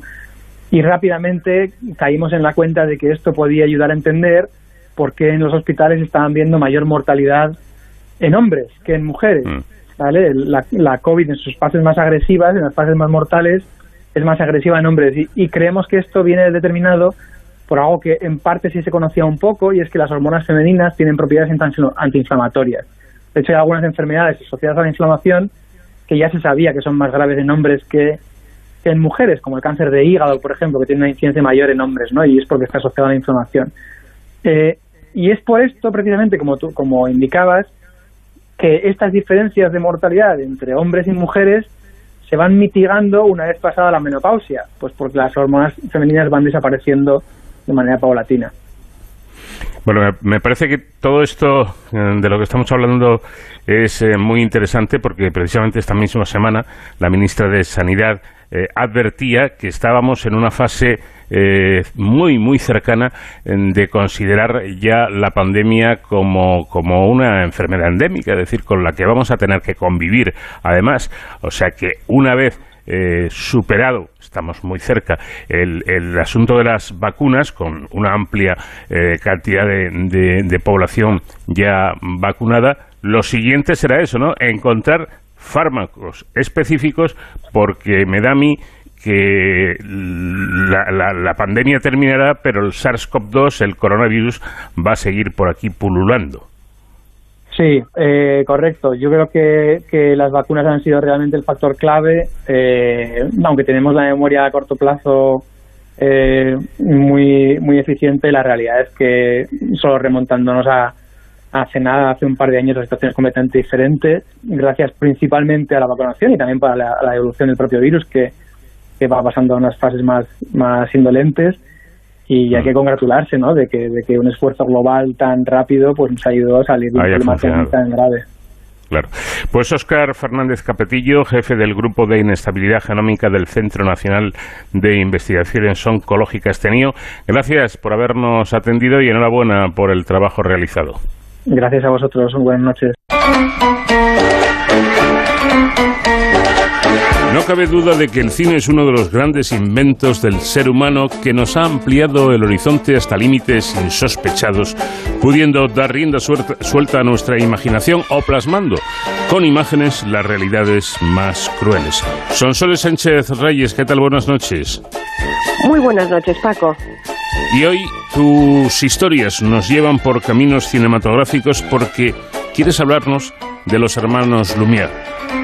Auguste, 1862-1954, y Louis, 1864-1948, Lumière, inventores del cinematógrafo, formaron una pareja de hermanos indisociable. Su increíble legado puede verse en el Museo Lumière, con tres plantas y 21 salas, ubicado en el Instituto Lumière, creado en 1982 por el nieto de Louis Lumière. Se halla en el barrio Montplaisir de Lyon, en la elegante casa familiar de los Lumière, con techos ornamentados, una escalera monumental y un acristalado jardín de invierno. El edificio llamado Hangar du Premier Film, en la misma calle del museo, ofrece sesiones de cine diarias para los cinéfilos. Aquí empezó todo. En la Francia derrotada por Prusia en 1870, tras la revolución de la Comuna de París, para huir de peligros, el matrimonio de Antoine Lumière y Jean-Joséphine Costilly abandonó la fronteriza de Sanson y se asentó en la ciudad interior de Lyon. Allí, Antoine abrió un estudio fotográfico en el centro, atrajo a la burguesía exponiendo sus retratos en el escaparate junto a un autorretrato con su cámara y para los menos pudientes ofrecía fotografías de tamaño pequeño por un franco la docena. En Besançon nacieron sus dos primeros hijos, Auguste y Luis, que aprendieron a leer con los viajes extraordinarios de Julio Verne. En 1877 se matricularon en la Escuela Técnica de La Martinière, donde mediante férrea disciplina se educaban futuros empresarios industriales. Mientras Auguste estudiaba medicina y biología, Luis aprendía física, química y piano en el conservatorio. En 1881, con 16 años, Luis hizo pruebas para inventar la instantánea. El humo de una lumbre de rastrojos en el jardín, su hermano lanzando un cubo de agua, saltando sobre una silla o arrojando un palo al perro. Este hallazgo, divulgado en el Boletín de la Sociedad Francesa de Fotografía, suscitó admiración. Esta placa fotográfica de gelatina seca y bromuro de plata, proceso fotográfico instantáneo, trajo fama y éxito financiero familiar. Para fabricar y comercializar las placas, Antoine Lumière compró media hectárea en el número 25 de la Rue Saint-Victor, hoy Rue du Premier Film, en el barrio de Montplaisir, fuera de los límites urbanos, y sus impuestos sobre el carbón, el vidrio y los productos químicos. En una década, los Lumière construyeron la mayor fábrica de fotografía de Europa y crearon la marca de placas fotográficas Etiqueta Azul, el color de la caja. Para 1894 empleaban a 300 personas. En 1883 convocaron la contratación de investigadores para sus laboratorios. Aunque se presentaron universitarios, prefirieron técnicos de la Martinière. Los talleres se extendieron a ambos lados del Cours Albert Thomas. Crearon la sociedad Antoine Lumière e Hijos. Del estudio a orillas del Ródano se mudaron a una villa modernista que bautizaron Chateau Lumière. La familia fue haciéndose hueco en la alta sociedad.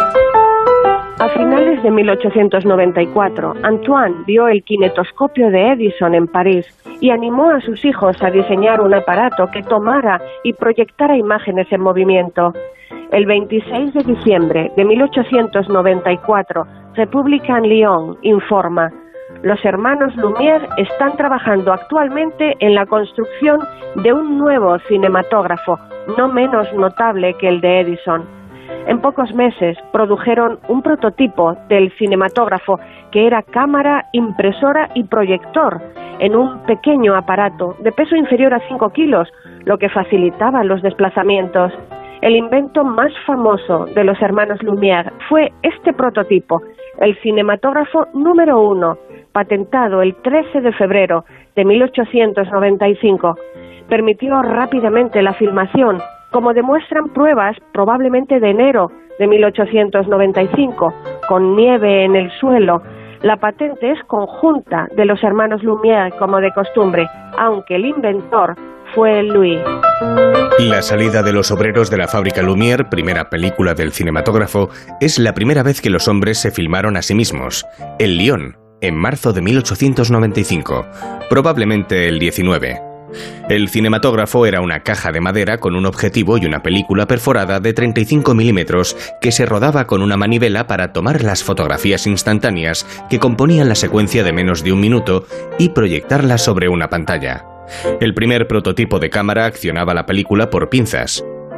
Un segundo prototipo añade garras que entran en perforaciones para avanzar la película y transmisión del movimiento de la manivela por cadena, adición a la patente de 30 de marzo de 1895.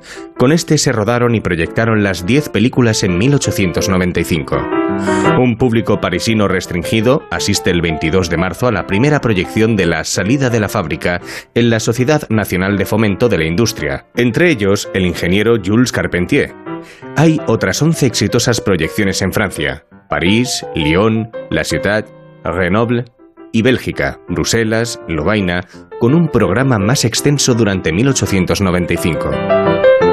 La primera presentación pública fue el 28 de diciembre de 1895 en el Salon Indian del Grand Café, en el Boulevard de Capuchin, París, ante 33 espectadores. Por primera vez era un visionado en grupo, superando las limitaciones del kinetoscopio de Edison de visión individual.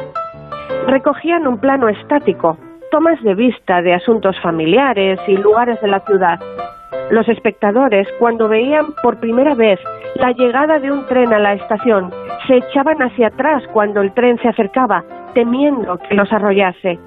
Louis dijo, el 28 de diciembre de 1895 nació el cine con la expresión he estado en una película, la primera proyección de cine de pago, el cine como lo conocemos hoy. El público pagó un franco por ver durante 20 minutos 10 películas mudas de los Lumière como La salida de la fábrica o El regador regado. Es el primer cartel cinematográfico de la historia del artista Henri Brisport en estilo Belle Époque. Lo subastó recientemente online Sotheby's con precio de salida de 40.000 euros, alcanzando 178.000. Superó el récord del cartel de King Kong, vendido en 2017 por 47.000 muestra una multitud delante del café del Boulevard de Capuchin, ahora Hotel Skib, vigilada por dos policías, mientras en primer plano un guardia corta el paso a un cura. Las mujeres lucen sus mejores galas, los hombres, sombreros de copa y monóculos. Se lee Cinematographe Lumière, sin mencionar qué películas se proyectan. Pronto se multiplicaron las proyecciones, alcanzando 2.500 espectadores diarios. Ese espectáculo nos dejó a todos con la boca abierta, aturdidos y sorprendidos.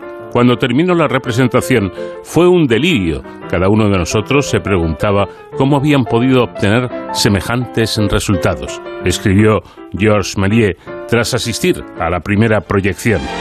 El ingeniero Jules Carpentier trabajó con Louis Lumière la producción en serie desde enero de 1896. Le surgía adelantarse a la competencia. La primera cámara de Carpentier se probó en octubre. Sufrirá modificaciones antes de que Louis Lumière ordene una serie de 200 unidades a finales de diciembre. En 1897 el cinematógrafo tendrá un modelo simplificado y menos costoso únicamente para proyección. Louis Lumière trabajó con Victor Planchon, para fabricar películas con una emulsión derivada de las placas Blue Label, para no depender de proveedores extranjeros. La producción de rollos de película a principios de 1896 permitió imprimir copias para una segunda sala en el número 1 de la Rue de la République de Lyon. Comenzaría el rodaje y distribución a gran escala de películas. En 1895 hubo solicitudes de compra del cinematógrafo, pero Lumière prefiere mantener el control sobre su explotación, estableciendo a principios de 1896 un sistema en que los concesionarios compran la exclusividad de las proyecciones en una ciudad francesa o extranjera. Sus operadores técnicos recorrieron en busca de imágenes Francia y 31 países. A cambio del 50% de los ingresos, reciben en préstamo un cinematógrafo, equipo de proyección y películas, y el personal formado en Lyon lo paga el concesionario. Un antiguo alumno de la Martinière, Alexandre Promio, filmó La Guardia y la Armada Reales Españolas. Al año siguiente abandonan el sistema de concesiones porque la lejanía geográfica dificulta centralizarlo desde Lyon y porque la competencia debatió el monopolio de Lumière. Los equipos y películas se venden primero a distribuidores y operadores que desean instalarse por su cuenta, luego al público a partir de mayo de 1897. Se publican catálogos en idiomas con películas a la venta. Los hermanos Lumière abrieron un teatro para exhibir sus películas en París en 1897. El declive de la producción comenzó en 1901, cuando rodaron menos de 50 películas de menos de un minuto. Proyecciones cinematográficas en Lyon cesó en julio de 1902 y en 1907 apareció el último catálogo de vistas, reedición del de 1905. A partir de entonces, el vínculo entre la compañía Lumière y el cine sería la producción cinematográfica. Hay 1.428 películas catalogadas y más de 600 no catalogadas. El cese de la producción conservó los negativos, mientras otras casas productoras los agotaron al aumentar el número de copias y reciclar cintas.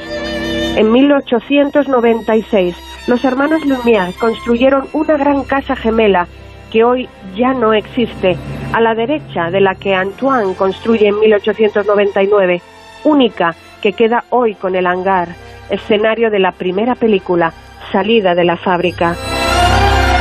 Pero el cinematógrafo no fue el único recurso de los Lumière que abrían otros horizontes. El 29 de diciembre de 1900, Luis Lumière patentó Fotorama, fotografía panorámica para la reproducción completa del horizonte 360 en un solo plano y su proyección en una pantalla cilíndrica. Era la culminación fotográfica del panorama que el pintor irlandés Robert Barker patentó en 1787. Los espectadores se colocan en una plataforma redonda y están en el corazón de un paisaje.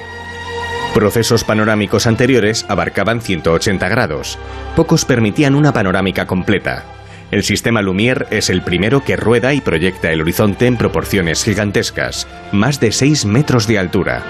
Pero operar la sala Fotorama en Rue de Clichy en París desde febrero de 1902 resultó demasiado caro y cerró en primavera de 1903. Los Lumière entonces probaron otro camino. La fotografía en color estaba fuera del alcance del aficionado. Requería larga preparación, tomar tres fotografías idénticas superponiendo filtros de colores y largo tiempo de exposición. Los Lumière buscaban obtener una fotografía en color en un solo cliché.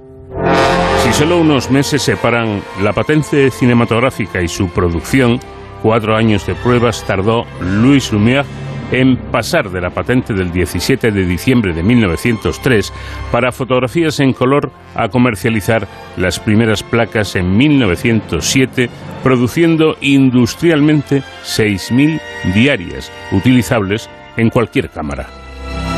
La patente fue presentada en la Academia de las Ciencias el 30 de mayo de 1904. Miles de fotografías fueron tomadas en el mundo con este proceso que Louis Lumière consideraba su obra maestra. El filtrado tricómico de la placa autochrome utilizaba una mezcla de millones de granos microscópicos de fécula de patata teñidos en tres colores primarios, rojo naranja, verde y azul violeta. Esta mezcla 7.000 granos por milímetro cuadrado sobre una placa de vidrio recubierta con barniz, recibía carbón pulverizado para obstruir los intersticios entre los granos. Luego se enrollaba a presión de 7 toneladas por centímetro cuadrado para igualar la capa y aumentar su transparencia. El color no es real, sino tonos pastel entre fotografía y pintura. La sensación de color surge de la yuxtaposición de multitud de puntos coloreados. Como en la pintura puntillista, la globalidad de la mirada recompone la impresión y percibe solo los granos de almidón de los colores del sujeto. Las fotografías realizadas por las esposas y miembros del clan Lumière reflejan la vida cotidiana de una familia burguesa de la época. La placa autocroma fue el único procedimiento en color hasta 1935. Louis Lumière intentará aplicarla al cine hacia 1937 como alternativa al Technicolor en auge en Estados Unidos, pero no experimentó desarrollo debido a la guerra. Los Lumière tocaron otros campos, el sonido, la mecánica y la investigación médica para los amputados de la Primera Guerra Mundial, como el Tool Grass que desarrolló Augusto para curar quemaduras y heridas, versátiles como Leonardo da Vinci, pero con una vida familiar mucho más plena, acomodada y satisfactoria. Los Lumière serán siempre recordados por el cinematógrafo entre sus muchas e increíbles patentes. Pues este fue el descubrimiento y el invento de estos eh, genios que fueron los hermanos Lumière y que dieron paso al séptimo arte. Gracias, Sonsoles, y hasta la próxima semana. Deseando volver, Paco. Un abrazo y hasta entonces.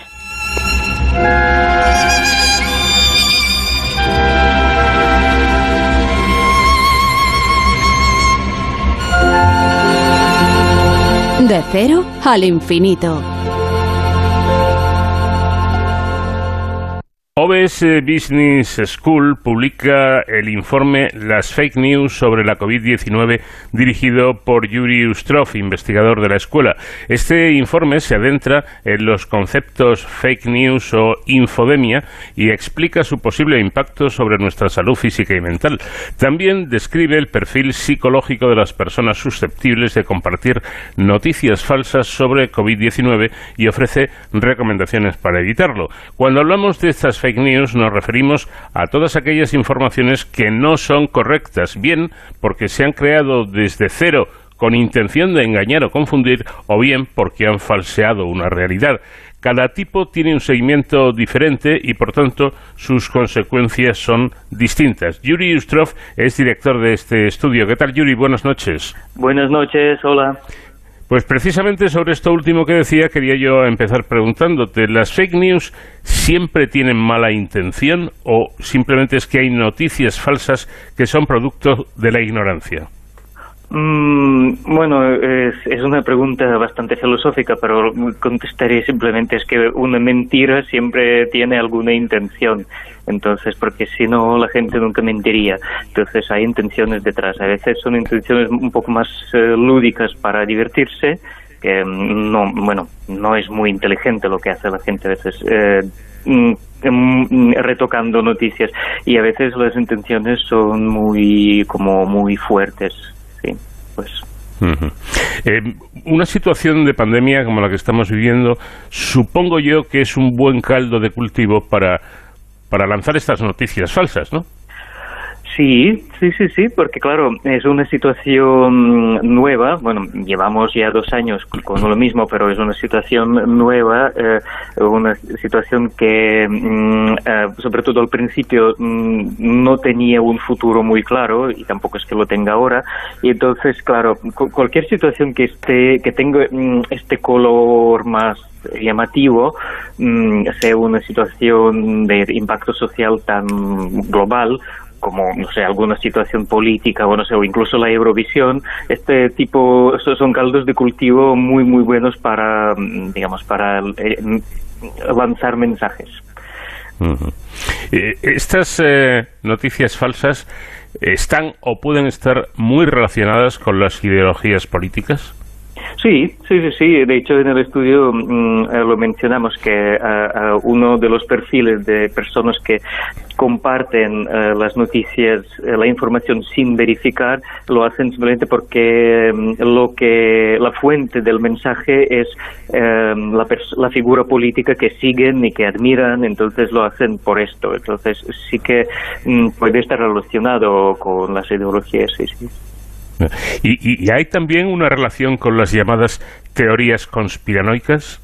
Bueno, es un término curioso, teorías conspiranoicas. Bueno, mm, es como muy popular, supongo, muy como muy de cada día. Entonces, mm, sí que hay noticias eh, falseadas que mm, in- precisamente infunden el pensamiento de que hay una conspiración detrás de una pandemia, de la pandemia. Y entonces, sí, sí, sí, esto es, una es uno de los objetivos de las fake news, que hay gente que les gusta mm, enfocarlo sobre algún, eh, no sé, comité secreto o sobre, a veces sobre algún grupo mm, social más vulnerable que otros, a veces sobre una etnia. En- eh, eh, sí, sí, sí. Sí, es que, desde luego, lo, lo de lanzar la idea de que yo no me vacuno porque me van a inyectar un chip en el cuerpo, eh, Yuri, personalmente yo creo que hay que estar un poco, o hay que ser un poco eh, paranoico para pensar algo así, ¿no? Mm, Sí, es que hay gente que mm, eh, eh, tiene otra realidad. Claro, mm, yo por ejemplo no me imagino cómo puede pasar esto de meter un chip dentro de una aguja de una jeringa, porque de momento me cuesta imaginarlo. Eh, hay gente que tiene otra realidad, otro pensamiento y creen que es mm, absolutamente factible. Um, la ciencia no lo demuestra. Pues hasta aquí. es, es lógico que no lo demuestre, claro. Bueno, entiendo que los políticos, y, y este me parece un aspecto muy importante, entiendo, digo, que los políticos de cualquier color eh, y, y partido eh, hayan podido perder eh, credibilidad, méritos han hecho para ello, desde luego, pero me cuesta mucho más entender que la gente pueda dar más crédito a un desconocido que escribe en una re- red social que a un científico. Eh, es que si no hacemos caso a los investigadores o a los propios médicos, pues no sé a quién vamos a hacer caso. No, no, no me entra en la cabeza esto. Ah, bueno, es que claro, eh, eh, a, lo mejor mm, nos puede costar imaginar que hay gente que sí que cree, porque, bueno, los, digamos, la- las redes sociales es un medio, digamos, es un, como un huerto ecológico, que hay verduras muy buenas, mm, frutas muy buenas, pero también hay malezas y hay mm, ah, parásitos, entonces mm, es un poco de todo. Eh, mm, ah, cla- un medio de el medio de, la- de una red social lo que mantiene es ah, precisamente esta libertad digamos de expresión etcétera entonces mm, la gente sí que puede creer porque si la gente mm, cree en, lo que antes ya se llamaba mm, prensa amarilla entonces ahora ha, tomado una un digamos un, un disfraz digital pero es- es- estamos en lo mismo. Hay gente que, sí que cree y les da igual que no sea una persona muy influyente que lo que, que, que lo explica. Es que simplemente lo que hace es que es un titular llamativo. Es una información que engancha y una persona que mm, por un motivo u otro mm, necesita alimentarse de noticias externas que quizás no tiene mm, no, no tiene muy explorado su propio mundo intrínseco. Entonces es fácil que, le- que, le- que esta persona la enganche un titular llamativo. Sí sí. Bueno, también hay que comentar, Yuri, que según este estudio, perdón, en los momentos más graves de la pandemia, las noticias que predominan provienen de fuentes fiables. Entonces, digamos que las, fo- eh, las fake news, eh, afortunadamente, siguen siendo minoría, ¿no?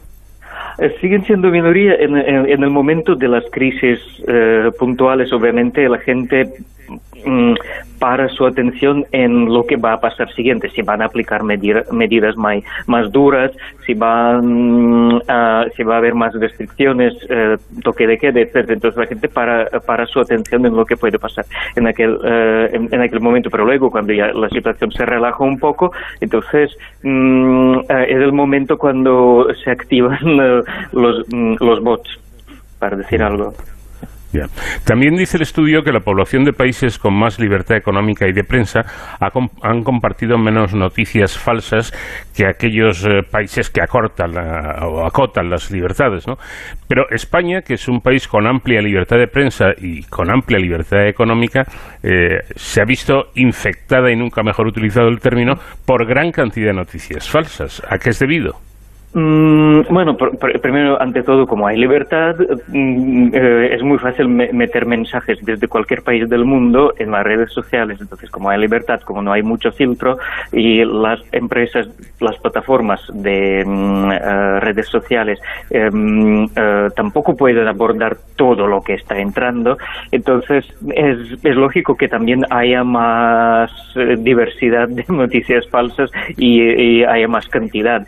Sí, sí, sí. La cuestión es que mm, en los países con libertad de expresión y con la, con la que tienen suficiente libertad de prensa y económica, lo que pasa es que los medios de comunicación que hoy en día consideramos tradicionales, como la televisión, la radio, la prensa mm, autorizada, digamos, eh, eh, estos medios viven en, una situación muy competitiva, entonces sí que tienen que mm, enviar un mensaje claro y muy comprobado, porque si no se comprueba la información, el, riesgo reputacional es muy alto. En el caso de medios de comunicación controlados por un gobierno o por una, por una corporación en que sea oligopólica, em, eh, la noticia falsa queda allí y quién no, como no hay competencia entonces quién va a, mm, refutar lo, lo, que está publicado entonces claro. en una situación de mm, competencia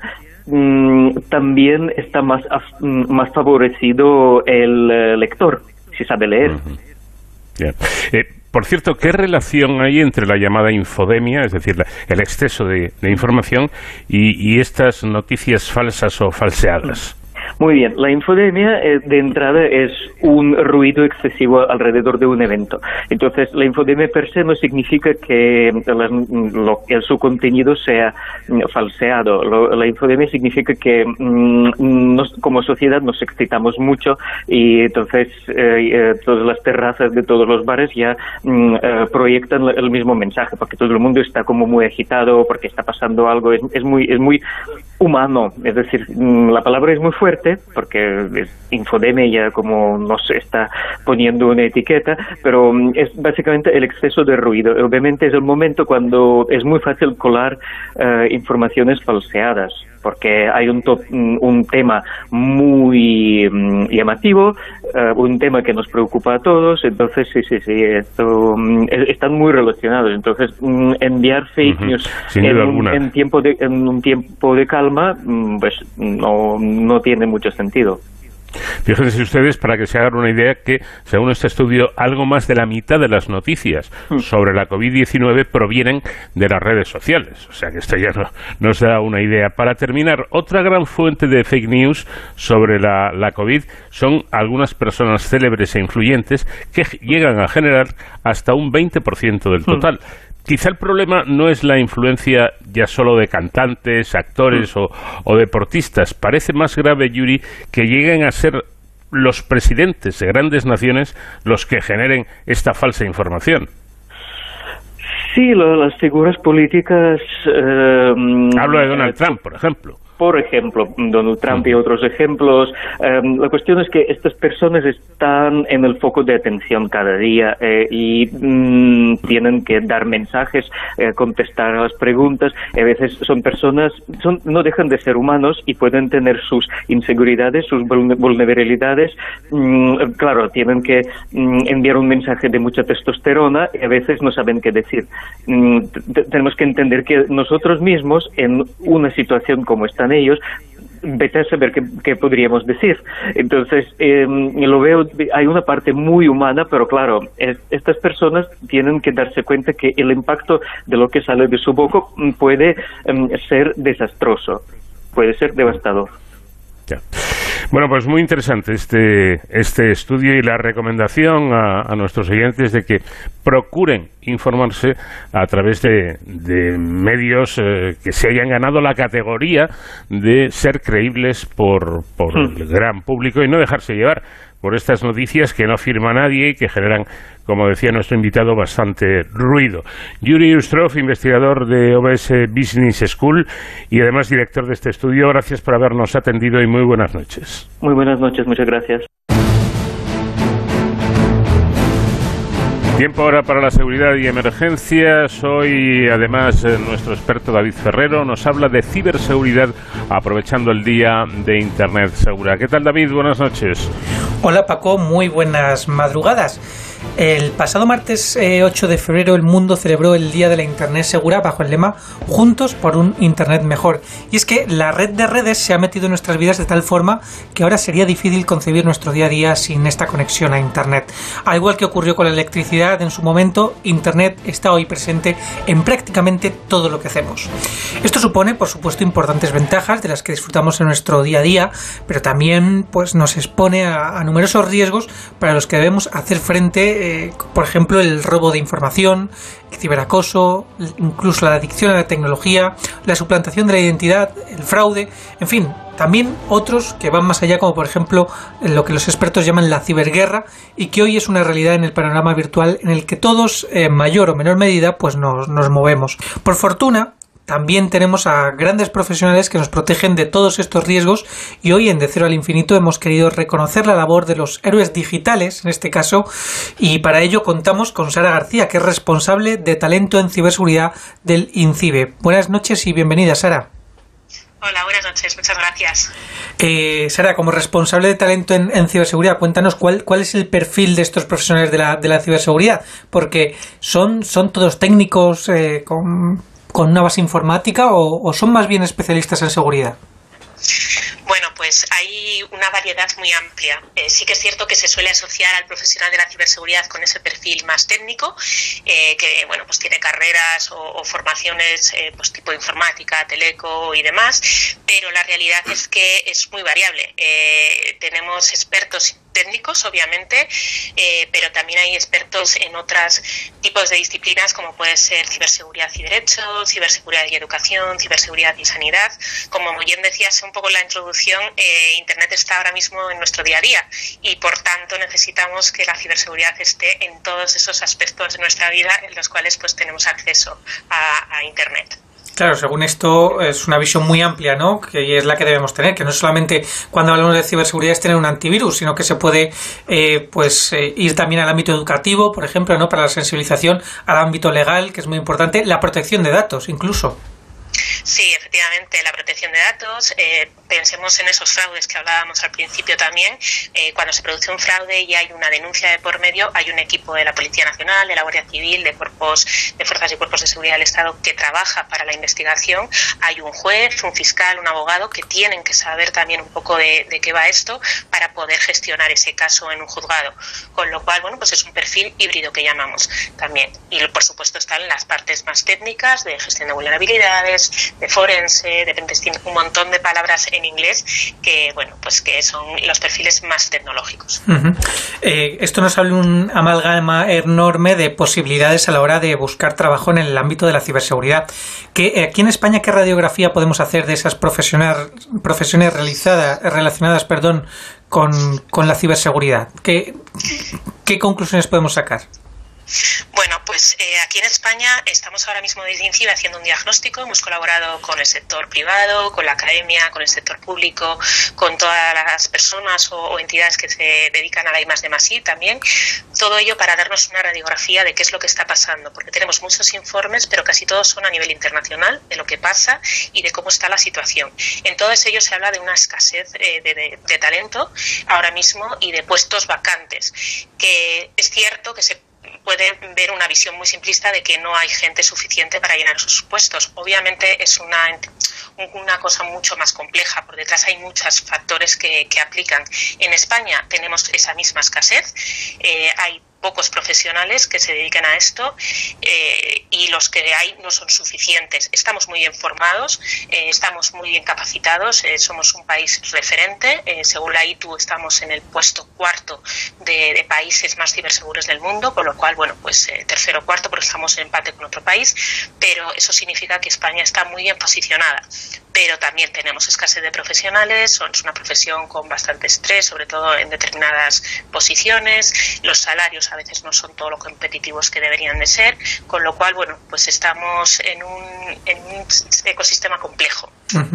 Ya he respondido un poco a la siguiente pregunta que se me ocurría formularle y es que si esta falta de, profesionales no tiene más que ver con la precariedad laboral que puede haber en nuestro país, es decir, que haya una fuga de talento eh, o con quizás otros aspectos como es la oferta formativa eh, o con las motivaciones de los propios estudiantes. No sé por dónde irían más los tiros. Pues es un conjunto, como decimos, es un problema complejo con muchísimas fuentes de, pues, que aportan a ese problema. Eh, hay pocos estudiantes que, estudian este tipo de carreras o este tipo de estudios porque, bueno, pues eh, las tecnologías, eh, las dinámicas STEM, las temáticas STEM están faltas de profesionales, están faltas de vocaciones. Se está viendo en, en todos los estudios que tienen que ver con tecnologías que se está cada vez habiendo menos matriculaciones. Estamos hablando de FP, universidad y otro tipo de, de educación. ¿no? Eh, luego, aparte, eh, a lo mejor no nos sabemos vender porque no sabemos, no hemos sabido explicar o llegar al público objetivo de qué es lo que hacemos realmente, porque muchas veces, pues como decíamos al principio, se asigna a ese perfil mucho más técnico, mucho más experto, que también los hay, pero hay otra serie de perfiles que a lo mejor no hemos sabido vender adecuadamente y hemos hecho llegar a la sociedad. Entonces, bueno, pues está trabajando desde diferentes organismos y desde diferentes y en colaboración muchísimo con el sector ya digo, con la academia y con la administración pública para intentar pues solucionar ese, ese amalgama de problemas que estamos viendo. Eh, usted es responsable de talento del Instituto Nacional de Ciberseguridad de, España. Eh, ¿Tienen las empresas eh, esa conciencia de la necesidad de no solamente tener ese talento entre sus filas, entre sus empleados, sino también de conservarlo? Es decir, ¿están concienciadas de la importancia de la ciberseguridad? Shh. Pues eh, a nivel genérico eh, podríamos decir que, hay de todo, ¿vale? Porque está el sector de la ciberseguridad, las empresas que se dedican a esto, que necesitan esos perfiles para dar servicio a un tercero, que por supuesto están súper concienciadas de que pues tienen muchos puestos que no cubren, eh, tienen que ser capaces de retener ese talento. Ahora además con la casuística del teletrabajo estamos viendo que la fuga de talento ya no es interna, ya no se van de unas empresas españolas a otras, sino que se van al extranjero, con lo cual es un un agravante a la problemática que ya teníamos, entonces son muy conscientes de que necesitan retener de alguna manera este talento y, se está revisando por su parte. Luego están otras empresas que no son del sector de la ciberseguridad que en muchos casos ya están siendo conscientes de que tienen que tener eh, o personal propio o contratado que les dé servicios de ciberseguridad para proteger sus instalaciones, para proteger sus datos, para proteger un poco, para concienciar incluso a los empleados, para que hagan un buen uso de, los sistemas informáticos y no sean ellos un poco la entrada de las vulnerabilidades. Y hay otras pues que no, todavía no son conscientes de que necesitan esas personas o esos perfiles en, sus empresas. Estamos trabajando en ello. No sé si cuentan con un dato concreto como es el número de profesionales que hacen falta en este sector. Bueno, a nivel internacional se hablaba antes de la pandemia de que en 2022-2023 harían falta unos 3,8 millones de puestos de trabajo, eh, de profesionales más bien, que en puestos de trabajo que todavía no, podríamos cubrir. Ahora ya, después de la pandemia o, en este transitorio que vemos que tenemos tenido un, bueno, pues un incremento del uso de las nuevas tecnologías muy exponencial, porque todo el mundo está conectado ahora mismo, hay teletrabajo mucho más de manera más extensiva, ahí se está hablando incluso de 5 millones de puestos de trabajo pues en un corto plazo de tiempo medio. A nivel España es mucho menor, obviamente no, no estamos hablando de, de, esa, de, esas cifras, pero sí pues estamos alrededor de los 50.000 o 60.000 profesionales que son puestos que están ahora mismo en el mercado o, o van a salir en breve y se está viendo ya que no se están cubriendo. Pues Sara García, responsable de talento en ciberseguridad eh, del Instituto Nacional de Ciberseguridad de España, muchísimas gracias por atendernos y también por todas las iniciativas que están llevando a cabo para la concienciación y sensibilización de este tema que es tan importante para la seguridad de todos. Pues muchísimas gracias a ustedes por invitarnos y por darnos este espacio. Pues con Sara García, Paco, nos despedimos hasta la semana que viene. Hasta entonces, ya saben, protéjanse. Sitting in the morning sun. Y nos despedimos no con Otis Redding, sino con una versión de Otis Redding que han grabado músicos de todo el mundo y muchos de ellos músicos callejeros. Nada más, ha sido un placer estar con ustedes y les esperamos la próxima semana. Adiós.